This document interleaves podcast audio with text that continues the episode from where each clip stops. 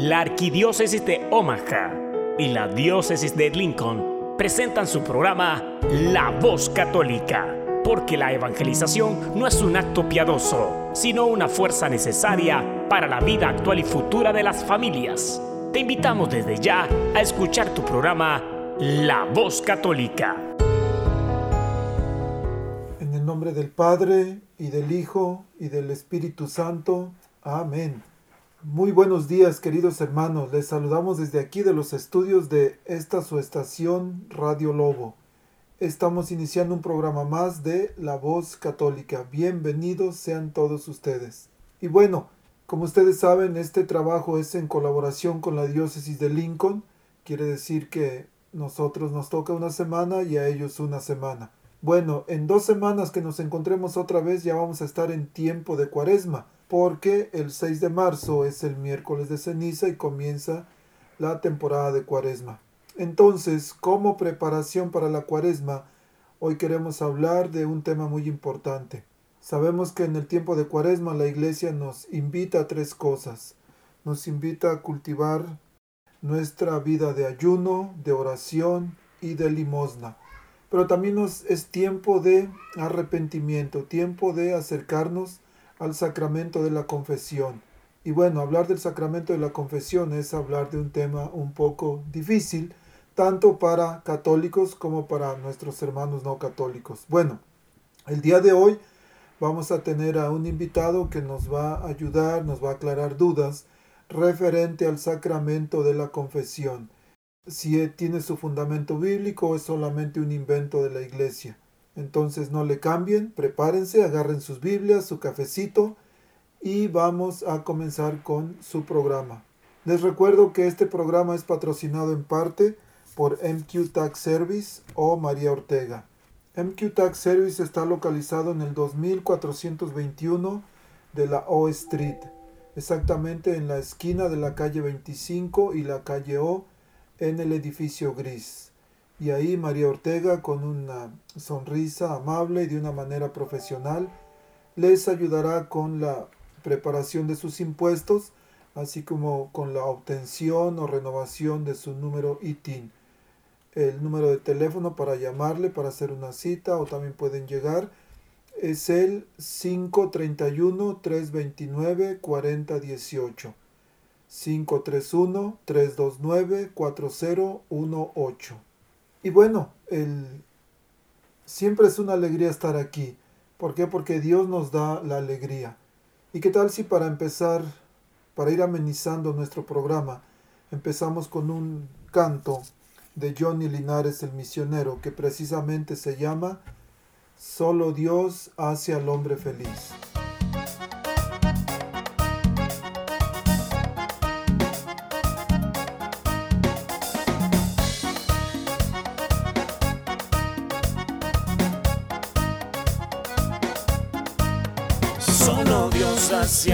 Hombre feliz, solo Dios hacia el hombre feliz. La vida es breve, todo se acaba, solo Dios hacia el hombre feliz.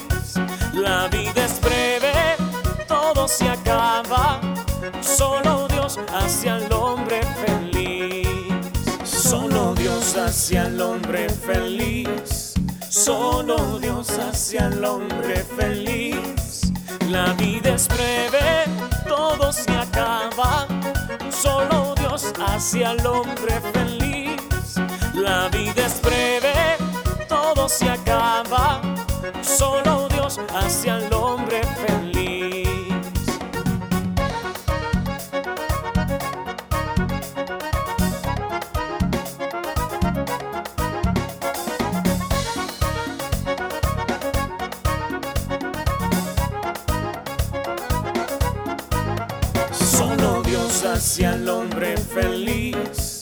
solo Dios hacia el hombre feliz.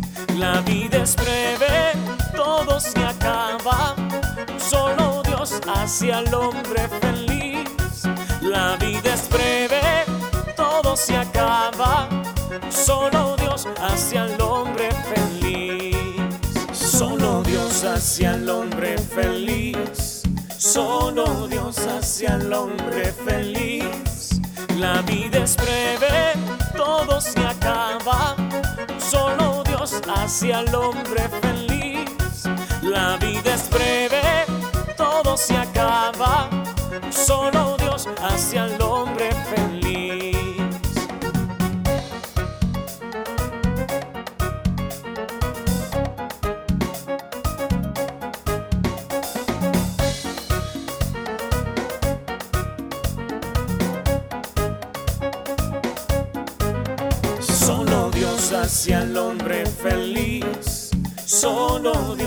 Hace al hombre feliz. La vida es breve, todo se acaba. Solo Dios hace al hombre feliz. La vida es breve, todo se acaba.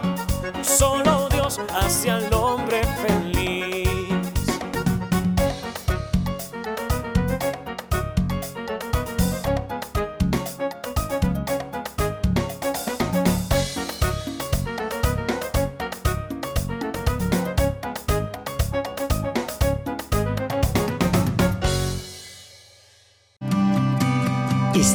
La Voz Católica.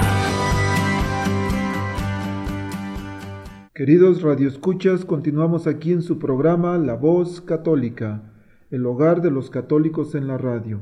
Y como les había dicho al principio, tenemos hoy invitado especial y vamos a hablar de un tema muy interesante. Vamos a hablar sobre el sacramento de la reconciliación o sacramento de la confesión. Para eso hoy está con nosotros Bernardo Vázquez. Bernardo, bienvenido. Gracias, Diácono. Buenos días, buenos días a todos. Ah, es un placer nuevamente estar aquí con ustedes. La última vez, bueno, tuvimos un tema muy hermoso del cual hablamos sobre imágenes e ídolos. Hoy, bueno, bendito sea Dios que estamos aquí, Diácono. Gracias por la invitación. Bernardo, vamos a hablar sobre la confesión, porque a veces reconciliación hay, ah, estamos más acostumbrados a la palabra confesión. Este, ¿Qué es la confesión? Sí, diácono, la, confesión es un sacramento instituido por Jesucristo, el, cual la iglesia también nos invita, especialmente ahora que vamos en semana y media a comenzar la cuaresma, a, acceder a él, no solamente en la cuaresma, sino en, el caminar de, nuestra vida. Es un sacramento maravilloso, el cual no simplemente... Uh, nos ayuda, sino que nos libera y nos sana. Entonces nos dice así el catecismo católico, nos libera y nos sana. Entonces es un sacramento, es un sacramento del cual todos estamos llamados a acudir a él en cuanto lo necesitemos. Bernardo, muchas gracias. Qué interesante. Ya se dieron cuenta, este programa se está poniendo bueno. Eh, gracias, Bernardo. Hay dos cosas que quiero resaltar. Lo primero es de que exactamente en semana y media, el 6 de marzo, vamos a iniciar la cuaresma.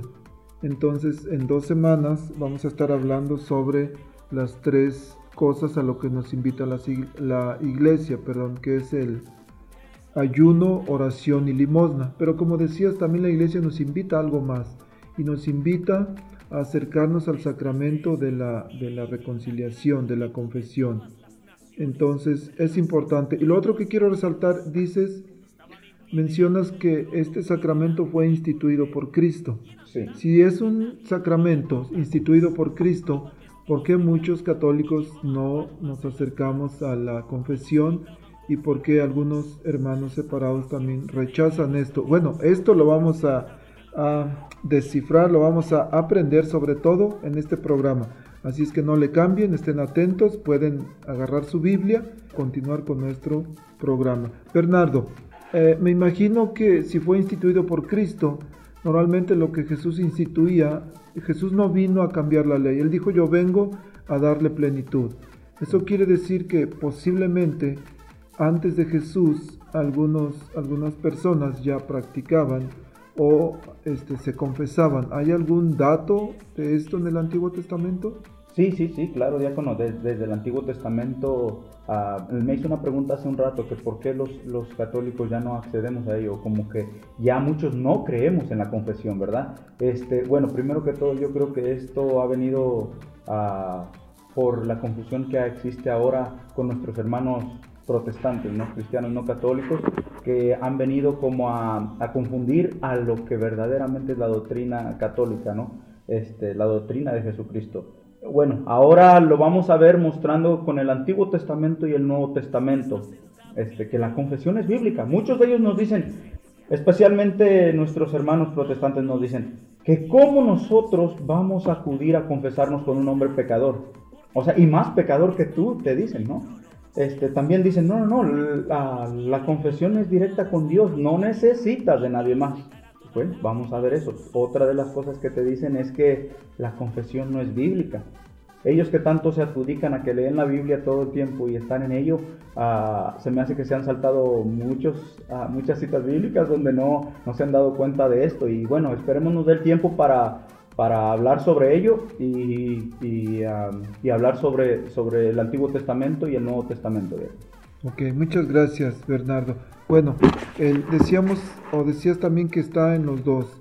¿Por qué no nos das unas citas de cómo practicaban la confesión o qué es lo que hacían primero en el Antiguo Testamento? Ok, uh, primero antes de ir ahí, uh, lo que nuestros hermanos protestantes nos adjudican es que en Jeremías 17.5 nos dicen todos los que tengan ahí, estén a, una Biblia al lado, pónganlo o, traigan un lápiz para que escriben las citas bíblicas y en su casa las vayan leyendo y, estudiando con más detalle. Bueno, Jeremías 17:5, ellos nos dicen, ¿verdad? Ellos nos dicen, como dice la Biblia, maldito el hombre que confía en otro hombre, que busca su apoyo en un mortal y que aparta su corazón de Yahvé. Y te dicen, ¿ya ves? Aquí te lo está diciendo. ¿Cómo es que ustedes acuden a un hombre pecador, a un hombre mortal? ¿Cómo confían en él? Bueno, el asunto aquí no es... Yo, le preguntaría a ese hermano, oiga hermano, de casualidad usted nunca se ha subido a un avión. Oh, ¿por qué? Porque a poco usted no, no, ha confiado en esos pilotos. No lo han llevado a tierra, no lo han subido a flote. Aquí lo que nos está diciendo esta cita bíblica es que pongamos a ese hombre, a ese mortal, como si fuera nuestro Dios. Por eso mismo dice, y que aparte su corazón de Yahvé.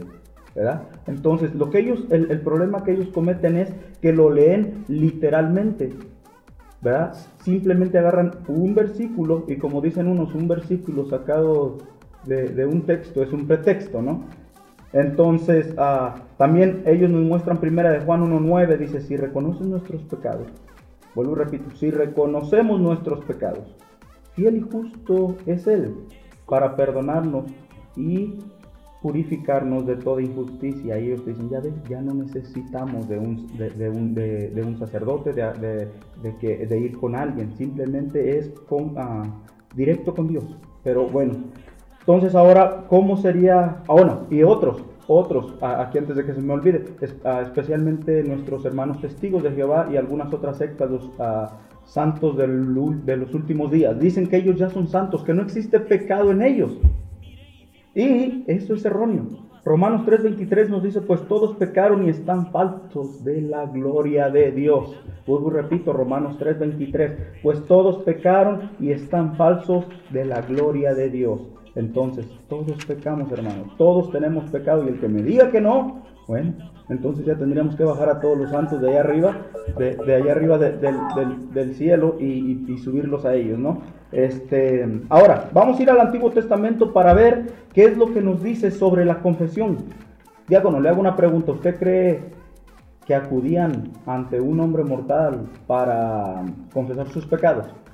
Yo sé que sí. Sí, bueno, vayamos a verlo. En Levítico 5, 5 al 6, Levítico, capítulo 5, versículo del 5 al 6. Todos listos ahí, vamos a leer lo que nos dice Levítico 5, 5 al 6. Dice, en todos estos casos, el que cometió el delito, ¿qué significa delito? O sea, el pecado, ¿verdad? En todos estos casos, el que cometió el delito, Atentos aquí. Confesará primero su pecado. ¿Confesará qué? Su pecado. Y, yo, eh, ¿qué es confesar? Confesar no simplemente es pensarlo en la mente. Confesar es hablarlo, sacarlo, gritarlo, decirlo. Eso es confesar. Versículo 6 dice, luego, como sacrificio de reparación por el pecado cometido, o sea que se, lo confiesa y aparte hay un sacrificio que se ofrece dice, como sacrificio de reparación por el pecado cometido, llevará a Yahvé. ¿A quién? Yahvé. A Yahvé. Aquí aparece Dios. Dice, llevará a Yahvé una hembra, oveja o cabra. O sea que ahí este sacrificio que se ofrece a quién? A Dios. Ahora, pero fíjense, ¿quién, o sea, el, el sacrificio es a Dios, pero ¿quién lleva este sacrificio a Dios? Y aquí mismo no lo dice. Y el sacerdote, ¿quién diácono? El sacerdote. Y el sacerdote hará la expiación por dicho pecado. Palabra de Dios. Te alabamos, Señor. Aquí vemos, Yahvé es a quien se le ofrece el sacrificio, pero no cualquier persona ofrecía este sacrificio, sino solamente quién? El sacerdote, ¿verdad? Que era el que hacía la expiación por dicho pecado.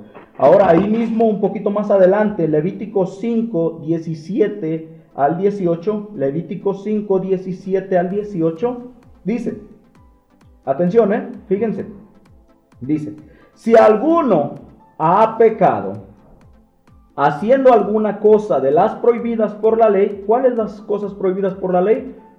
Los mandamientos. Dice, si alguno ha cometido, ha hecho alguna cosa prohibidas por la ley, ha cometido un pecado, o sea, un delito, aunque no se dé cuenta, ya carga con un pecado. Si lo juzga conveniente, traerá al sacerdote, ¿a quién, diácono? Al sacerdote. Un carnero sin defecto, una red de ganado menor, y aquí va nuevamente, el sacerdote hará la expiación por él, pues lo hizo sin advertencia y quedará perdonado. Perdonado. Entonces nuevamente vemos en estas dos citas bíblicas que aquel que haya cometido el pecado, estamos hablando de los israelitas, en Levítico nos está hablando, eh, eh, muchos no nos gusta leer Levítico, ¿sabías esto, diácono? Que, porque habla sobre todo lo que son las leyes. Y por eso mismo es que no les gustaba leer y no nos gusta leer ahora en este tiempo, se nos hace un libro aburrido. ¿Por qué? Porque habla simplemente sobre las leyes. Y aquí es donde nos dice que aquí acudían ante... Ah, yo le pregunto, ¿el sacerdote es un ángel? No. ¿El sacerdote es Dios? No. ¿El sacerdote es un hombre? Por supuesto que sí. Es un hombre. Y ellos entonces nos dicen que nosotros cómo es que confiamos en un hombre. Y aquí lo estamos viendo que los israelitas acudían ante un sacerdote, hombre, pecador como usted y como yo, que era el que hacía la expiación por los pecados. Y me preguntarán, ¿y solamente esas citas bíblicas? No. También hay en Levítico 16, 32 al 33. Levítico 16, 32 al 33. Ya vimos que acudían ante el sacerdote y que el sacrificio era hacia quién? Hacia Dios. Pero ¿quién era el que hacía el sacrificio? El sacerdote. El sacerdote, ¿verdad? Ahora, Levítico 16, 32 dice, el sacerdote, ¿quién? El sacerdote. Al que hayan qué? Ungido y consagrado. Aquí quiero detenerme un poquito. Vuelvo y repito. El sacerdote al que hayan ungido y consagrado, hace rato les decía que no cualquiera hacía el sacrificio. Simplemente el sacerdote que haya sido ungido y consagrado.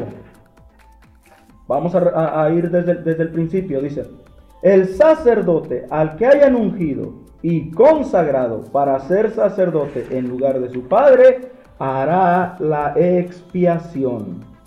Aquí, ah, diácono, yo no miro que diga que cualquier hombre vestido de traje, como algunos hermanos pastores por ahí se han adjudicado este, pues este mismo nombre, ¿no? De pastores, pero verdaderamente serían falsos pastores. Aquí dice que el sacerdote ungido y consagrado es el único. Ahora, yo aquí les quiero decir, ¿quién es el, qué, o qué iglesia en este tiempo es la única que tiene el sacerdocio, el sacerdocio de Cristo?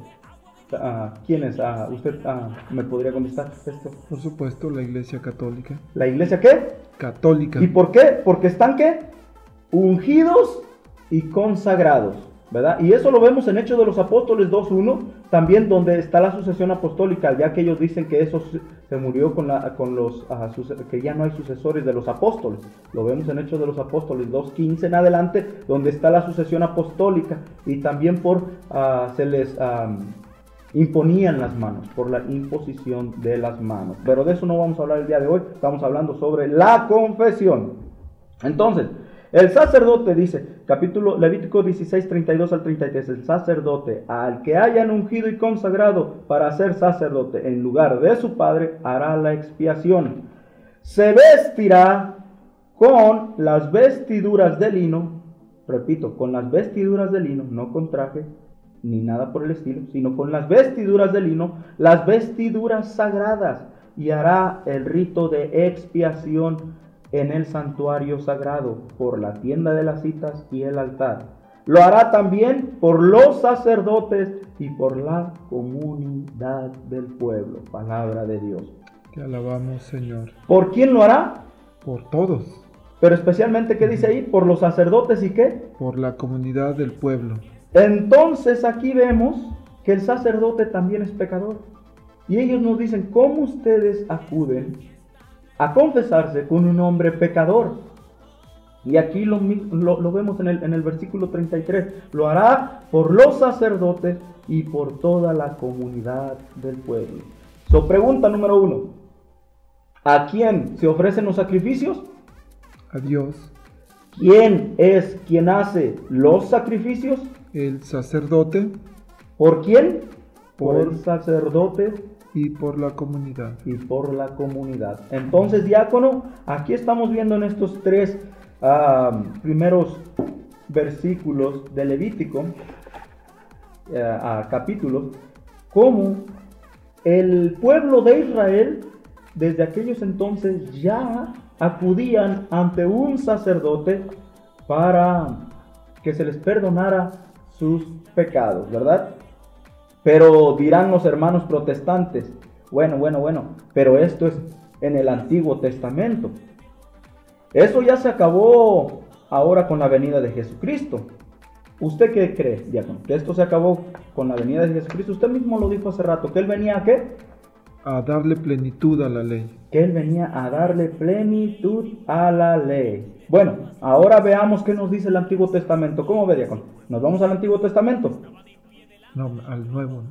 perdón, al Nuevo Testamento. Es que ya ando aquí este, en juicioso en esto.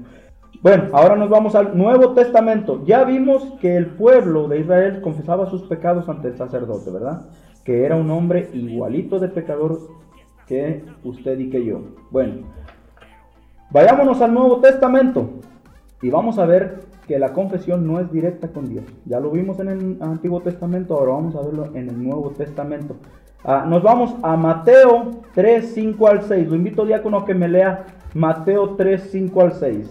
Bueno, en este, sí, en este pasaje es Juan, que está en el río Jordán, y dice, venían a verlo de Jerusalén, de toda la Judea y de la región del Jordán, y además de confesar sus pecados, se hacían bautizar por Juan en el río Jordán.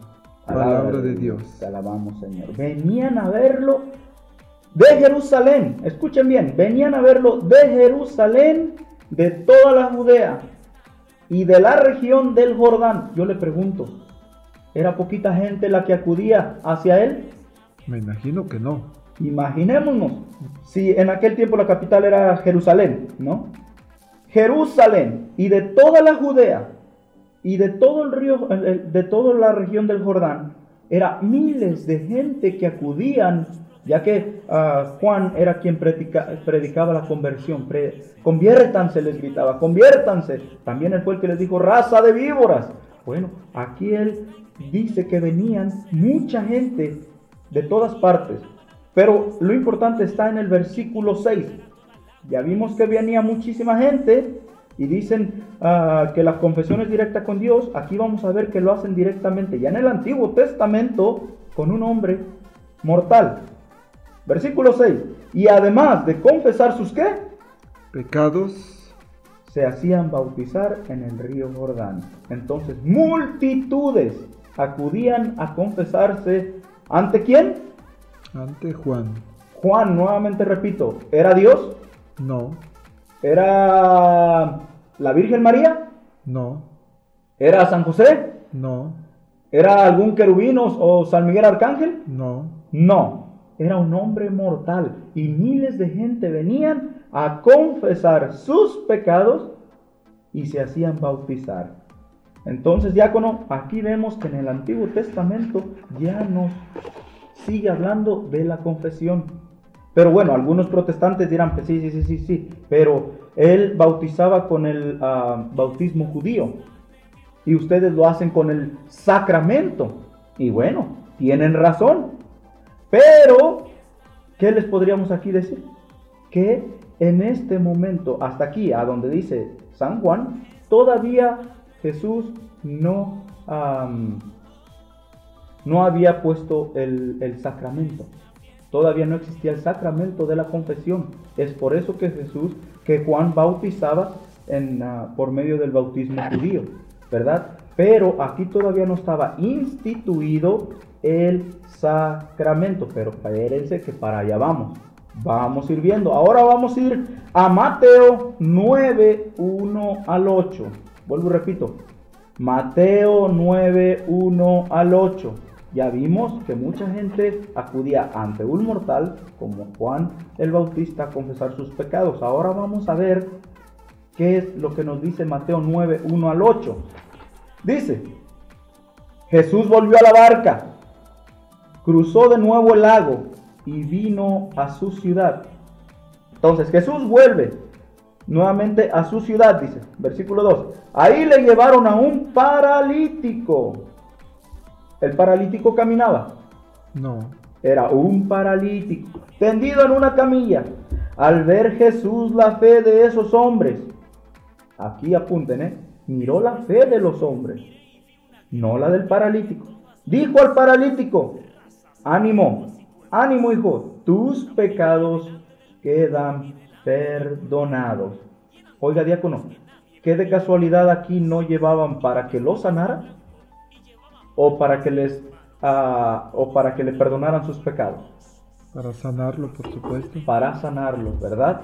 Pero aquí, por eso es que al principio decía que el catecismo católico nos decía que el, sacramento de la confesión era una liberación y aparte daba nuestra sanación. ¿Por qué? Porque aquí lo vemos, fíjense, aquí lo llevaron para que lo sanara. Pero Jesús, ¿qué fue lo que miró? No, no, no, no, dice, hijo, levántate, tus pecados quedan perdonados. Dice, algunos de los maestros de la ley pensaron, qué manera de burlarse de Dios.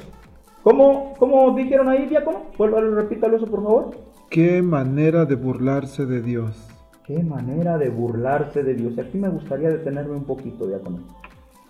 ¿A quiénes se parecían estos, estos maestros de la ley en este tiempo? ¿A quiénes?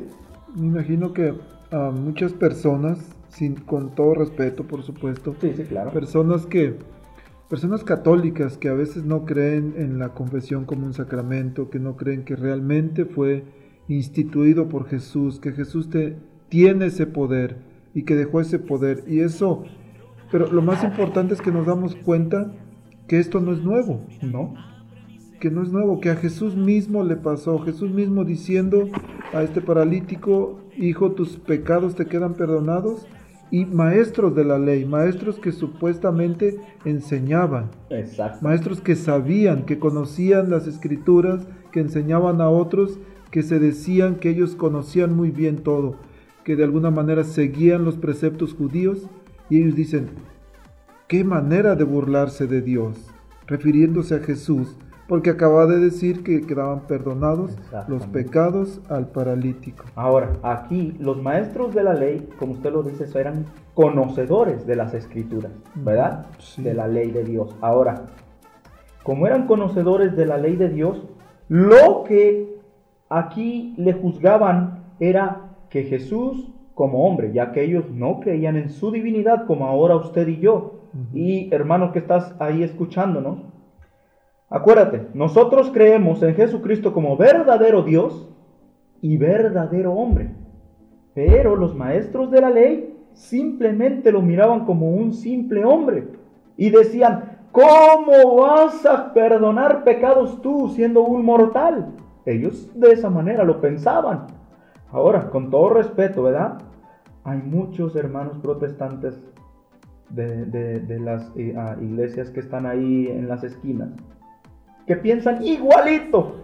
¿Cómo crees que vas a ir ante un hombre que te perdone pecados? Con todo respeto. Pero aquí vemos que ya desde aquel entonces había ese pensamiento. Por eso dicen, qué manera de burlarse de Dios, porque no lo miraban como divinidad, sino lo miraban a Él como un simple hombre.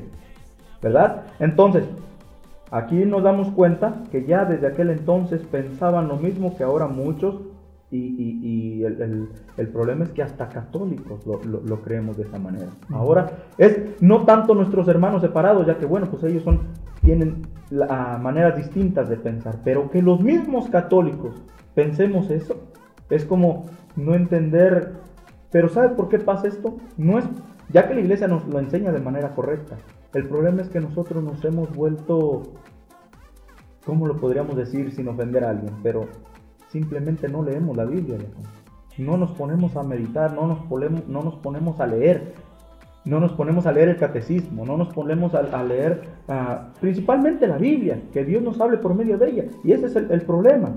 Entonces, ah, versículo 4. Pero Jesús, que conocía sus pensamientos, no se le pasaba nada a nuestro Señor, ¿verdad? Que Jesús conocía los pensamientos, les dijo, ¿por qué piensan mal? ¿Qué es más fácil decir? ¿Quedan perdonados tus pecados? ¿O levántate y anda? Realmente, fíjese, si, nosotros vamos a algún lado, ¿verdad? A llevar la palabra de Dios o nos traen algún enfermo y oramos por él, es que es una persona paralítica o que tiene algún cáncer o que tiene alguna enfermedad, ¿verdad? Y que nos digan, a ver qué pueden hacer por el diácono. ¿Usted por cuál se fuera más? Por tus pecados te son perdonados o levántate y anda. Si nos trajeran a un paralítico, ¿qué usted, ¿por cuál de ellas usted se fue? Por los pecados. Porque, claro, ¿verdad? Porque, no se ve. porque no se ven y pues como quiera nada pasó y se fueron y nos vamos como, como unos santitos, ¿no? Pero fíjense lo que es Jesús. Jesús lleva siempre a, a sorprendernos, ¿no? Fíjense lo que nos dice en el, en el versículo 6. Sepan pues que el Hijo del Hombre tiene autoridad para perdonar los pecados. Entonces dijo al paralítico, levántate, toma tu camilla y vete a casa. Y el paralítico se levantó y se fue a su casa. Entonces aquí vemos, Jesús ya que no simplemente le perdona los pecados, como cualquiera de ustedes y yo eh, hubiéramos acudido a ello, ¿no? Al perdonar los pecados, pero Jesús se va más allá y le dice, levántate, hombre, levántate y vete a tu casa. Tus pecados te son perdonados. Pero el versículo 8 es el que me gustaría que pusieran atención en ello. El versículo 8 de Mateo 1, 8, perdón, Mateo 9, 8, dice, la gente al ver esto quedó muy impresionada y alabó a Dios por haber dado tal poder a los hombres. Palabra de Dios, vuelvo y repito, la gente al ver esto quedó muy impresionada y alabó a Dios por haber dado tal poder a los hombres. Diácono, ¿Lo dice en singular o lo dice en plural? Plural. A los hombres. A los hombres. Que vuelvo y repito. A los hombres. A los hombres. Aquí vemos que quedaban maravillados en aquel entonces por haber dado tal poder a los hombres. Entonces aquí nos vemos, aquí nos damos cuenta que es digno de acudir ante un mortal. En el Antiguo Testamento nos decía que no a cualquier sacerdote se acudía o cualquier persona podía hacer los sacrificios, solamente a los ¿qué? ungidos y consagrados, ¿verdad? Bernardo, vamos a ir a una pausa y regresamos con la última parte de este tema en la que vamos a explicar el, y entender, aprender el momento en que Jesús instituye este sacramento y que se lo deja a sus discípulos. Vamos a escuchar un canto y volvemos en un minuto.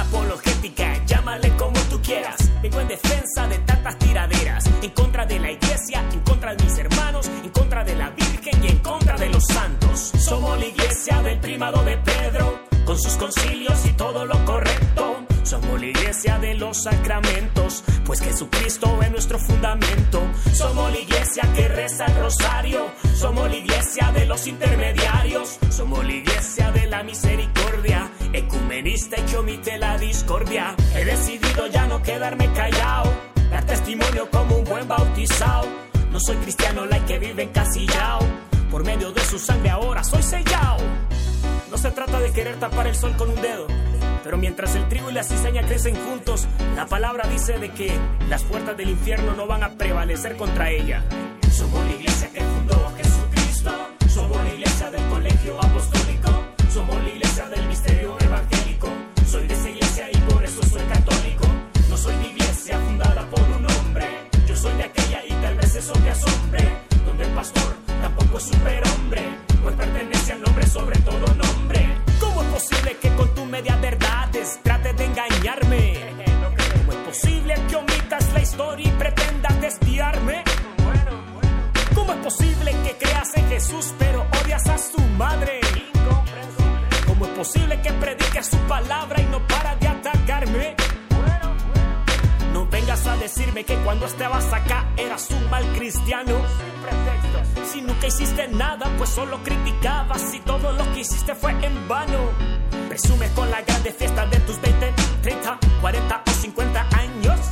Llevamos 2012 y seguimos trabajando, seguimos predicando y no estamos descansando. Cancelo todas las premisas, cancelo todas las falacias. Con los brazos abiertos, hoy te recibimos, hermano, vuelve a tu casa.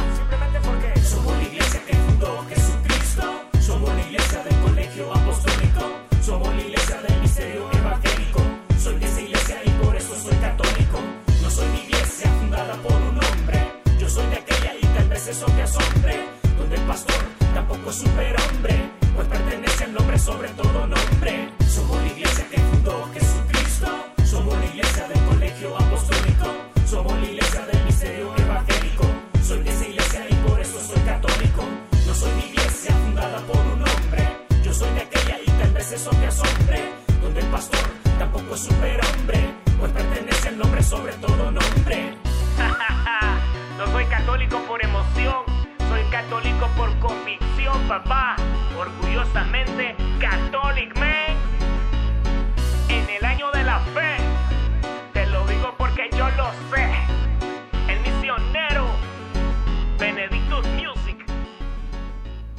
Ya estamos aquí de regreso, continuando con este su programa. Y nos habíamos quedado, Bernardo, en que íbamos a nuestra, nuestra última parte del tema. Íbamos a explicar sobre el momento en que Jesús instituye este sacramento. ¿Cómo, ¿Cómo fue ese momento y cuándo fue en que Jesús instituye el sacramento de la confesión? Sí, diácono. Ah, lo instituye hay que poner atención en esto. Lo instituye después de resucitado. Y eso lo vamos a ver en San Juan 20, 20 al 23. Aquí, o sea, atención, después de resucitado, ¿eh? Dicho, dice, San Juan 20, 20 al 23. Atentos ahí con su Biblia o apúntenlo en, en algún papel, dice. Dicho esto, les mostró las manos y el costado. Los discípulos se alegraron mucho al verlo. Aquí es donde vemos que él lo está diciendo después de resucitado. Capítulo, ah, versículo 21. Jesús les volvió a decir, la paz esté con ustedes. Pero atención a esto que viene.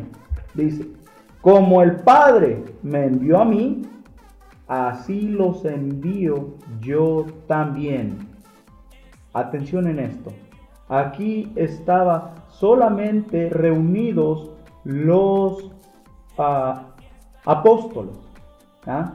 Ah, entonces les dice que se reunieran en ese lugar, que no se movieran de ese lugar. Y estando ahí es donde nos damos cuenta que estaban los apóstoles solamente reunidos en ese lugar. Solamente los apóstoles, dice. Vuelvo y repito desde el versículo 21. Jesús les volvió a decir, la paz esté con ustedes. Y le dice a los apóstoles, como el Padre me envió a mí, así los envío yo también. Dicho esto, sopló sobre ellos y les dijo, reciban el Espíritu Santo. Y a quienes perdonen los pecados, les quedarán perdonados. Y a quienes se los retengan, les quedarán retenidos. Vuelvo y repito. A quienes perdonen los pecados, les quedarán perdonados. Y a quienes se los retengan, les quedarán retenidos. Aquí, diácono, nos damos cuenta cómo instituye el sacramento de la confesión o reconciliación. Aquí nos damos cuenta, estando los apóstoles reunidos, dice que sopló. Yo le pregunto, ¿el soplo se mira? ¿El aire se mira? No. Aquí nos damos cuenta, es antes del Pentecostés, pero aquí lo decía un predicador que es como el primer uh, Pentecostés para ellos, para los uh, apóstoles. Porque es, es donde les dice, reciban el qué? El Espíritu Santo. Ahora, no se mira el soplo, es algo invisible. Por eso nuestros hermanos protestantes nos dicen, ¿cómo te va a perdonar? Porque lo que se quiere mirar con la carne no se puede ver con la carne, sino que esto se debe de ver con el Espíritu, por medio del Espíritu Santo. Y le dice, a quienes perdonen sus pecados, les quedarán perdonados, y a quienes se los retengan, les quedarán retenidos. Entonces aquí nos damos cuenta como el Señor, después de resucitado, lo instituye de acá. Sí, muchas gracias, Bernardo. Este, pienso que podemos hacer referencia también a esto que dices del viento, al momento en que Jesús se encuentra con Nicodemo y le dice, el viento sopla donde quiera y tú oyes su silbido, pero no sabes ni de dónde viene ni a dónde va y le dice, y así es a los que han nacido del Espíritu, refiriéndose al sacramento del bautismo. Exacto. Y esto pues es algo muy parecido, el, Jesús sopla y este entrega el Espíritu Santo a los apóstoles. Bernardo, este es Jesús instituyendo el sacramento. Y me imagino que la iglesia primitiva de alguna manera empezó a practicar este sacramento. ¿Hay algún dato, hay algún pasaje donde explique, donde hable de lo que hacía la iglesia primitiva, la iglesia en sus inicios? Sí, sí, sí, claro. En, en Santiago 5, 16 y Hechos 19, 18. Santiago 5, 16 nos dice eso. Ya las iglesias primitivas lo hacían. Dice, confiésense. ¿Cómo? Confiésense, dice, pues mutuamente sus pecados. y oren unos por otros para que sean curados. Hechos 19, 18, miren lo que dice. Muchos de los que habían aceptado la fe venían a confesar y a exponer todo lo que antes habían hecho. Entonces nos damos cuenta como el apóstol San Juan, ah, perdón, el apóstol Santiago nos habla ya de que nos confesemos y oremos unos por otros para que seamos curados. O sea, y eh, Hechos 19, 18 dice que la mayoría que habían aceptado la fe venían y confesaban. Una de, de las primeras cosas que se tenía que hacer era ¿qué? Confesar sus pecados. Entonces aquí nos damos cuenta que las primeras comunidades ya lo hacían también, Sí, y es importante este, resaltar una cosa.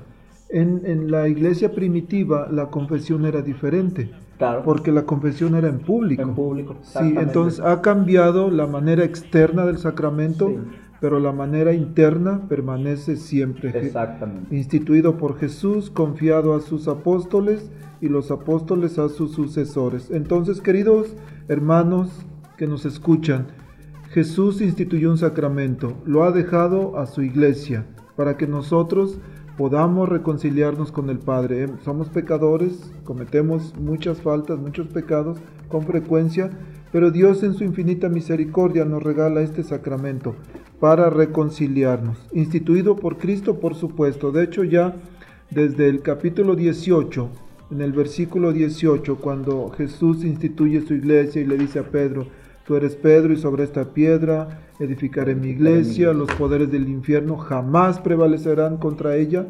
Y le dice, todo lo que ates en la tierra quedará atado en el cielo, y lo que desates en la tierra quedará también desatado en el cielo. O sea, Jesús mismo dándole el poder a Pedro, dándole el poder a sus apóstoles. Y bueno, queridos hermanos, si tiene tiempo que no te confiesas, pues tú decides. ¿Quieres escuchar?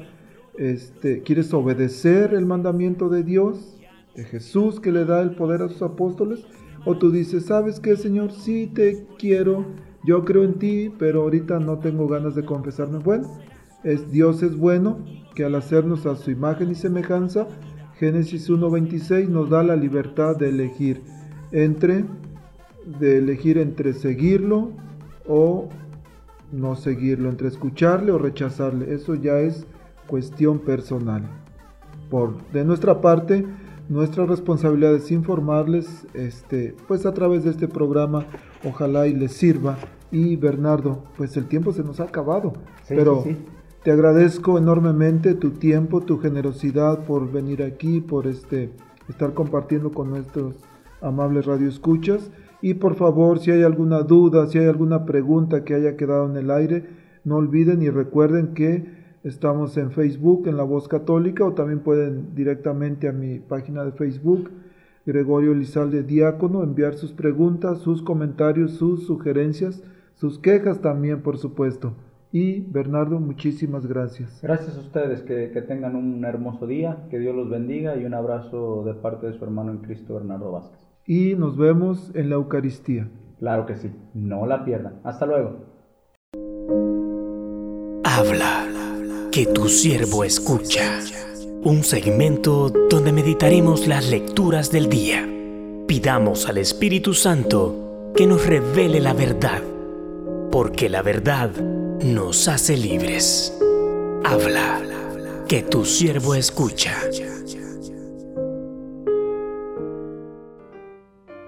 Saúl y David mantuvieron relaciones cordiales, de subordinación y lealtad hasta que terminaron luchando abiertamente uno contra el otro.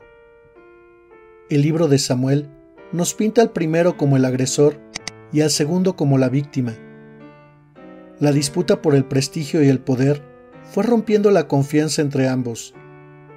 Esta escena nos retrata a David como alguien noble y respetuoso, que no se atreve a tocar al ungido del Señor. Renuncia a hacerse justicia por propia mano y desoye los consejos de sus soldados, que lo presionaban para que clavara a Saúl en el suelo de una lanzada. El Evangelio de San Lucas nos presenta un fragmento del Sermón de la Llanura, donde el Señor Jesús invita expresamente a los discípulos a amar y hacer el bien a los enemigos. Quien así proceda estará rebasando las convenciones sociales de la reciprocidad. Te trato como me trates y conformándose con el modo de ser de Dios, que ama gustosamente a los malvados y a los malagradecidos. El cristiano es, en definitiva, una persona distinta a las demás. Sus criterios no van muy de acuerdo con los del mundo, pues ha adoptado la ilógica manera de pensar de su maestro. Lo más extraño de todo es que a pesar de lo ilógica que parece la enseñanza de Jesús, es la única que nos garantiza la verdadera felicidad. Y es que quien sigue de cerca a Jesús aprende a dar y no solo a recibir, a perdonar a pesar de ser ofendido, a amar cuando solo se recibe ingratitud. Curiosamente quien obra así experimenta una gran alegría y sobre todo una profunda paz sin embargo, todo esto solo puede ser conocido y vivido desde adentro. Es decir, es necesario, por un lado, buscar vivir de acuerdo al Evangelio, pero por el otro, y quizás más importante, permitirle al Espíritu Santo conducir nuestra vida. Seamos hombres y mujeres diferentes, auténticos seguidores del Maestro, y mostrémosle al mundo que en lo ilógico del Evangelio está la felicidad.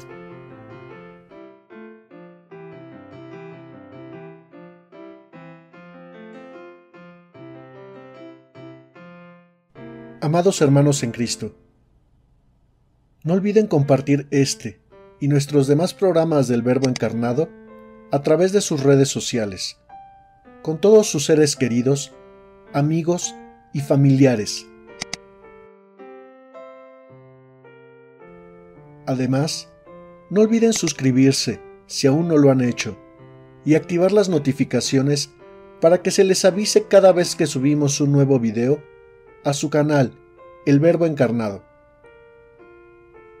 Que la paz del Señor esté con todos ustedes.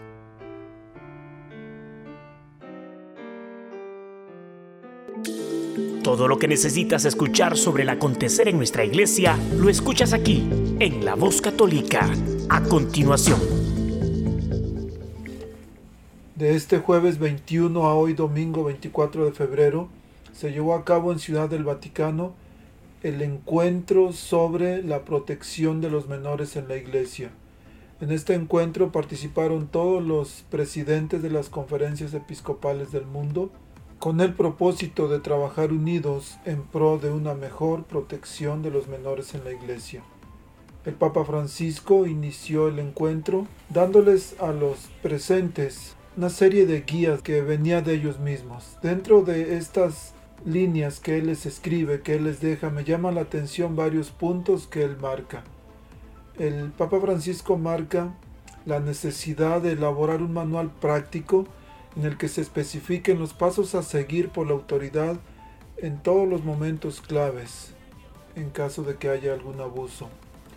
También habla de establecer instalaciones de escucha. El, el Papa habla mucho que debemos aprender a escuchar a la gente. También el Papa habla y pide a los presentes implementar procedimientos compartidos para el examen de las acusaciones, la protección de las víctimas y el derecho de defensa de los acusados.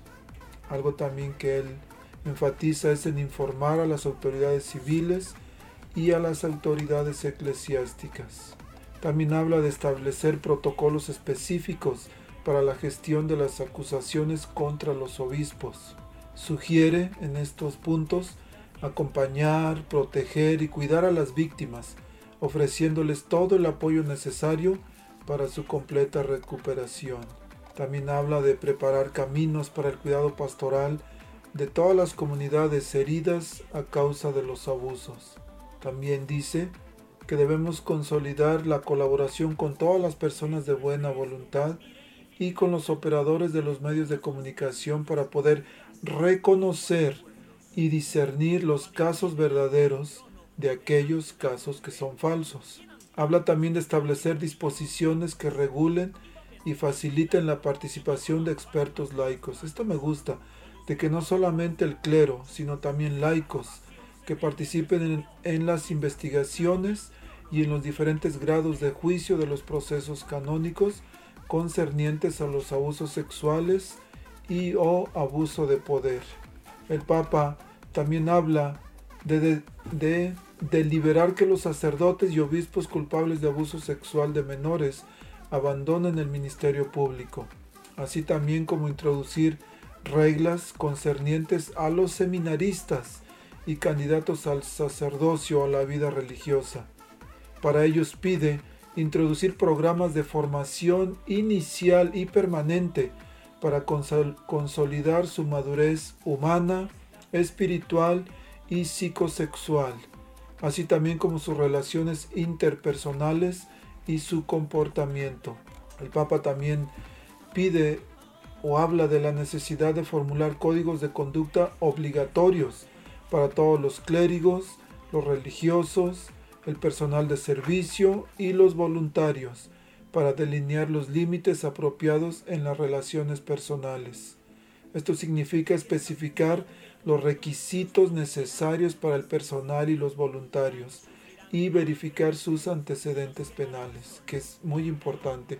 Y es lo que de alguna manera nuestra arquidiócesis hace, que es una obligación de que todo personal, voluntario o de alguna manera personas que trabajan en la, en la iglesia, debemos tener nuestro ambiente seguro o debemos estar certificados en el programa de ambiente seguro.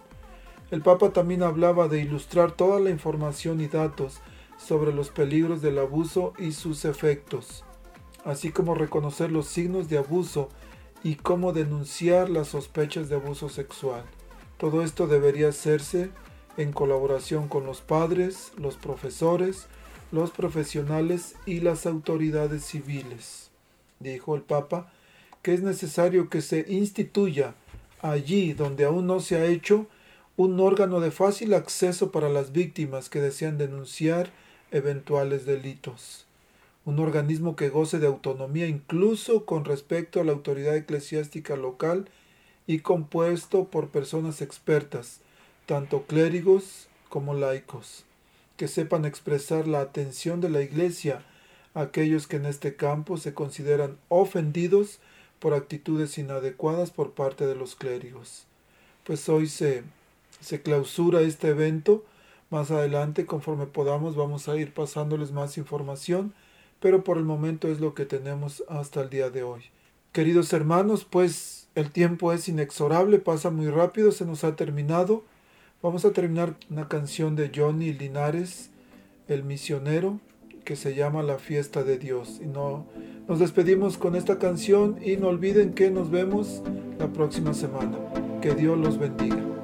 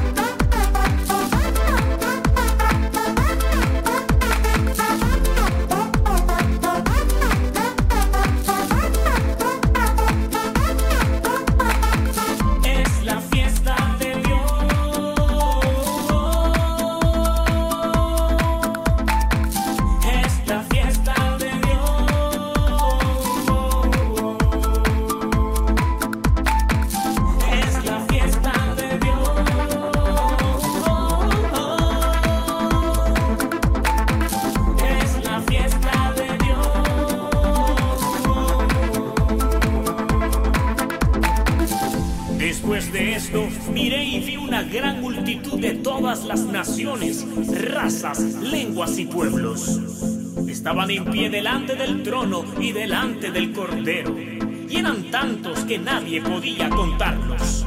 Iban vestidos de blanco y llevaban palmas en las manos. Todos gritaban con fuerte voz.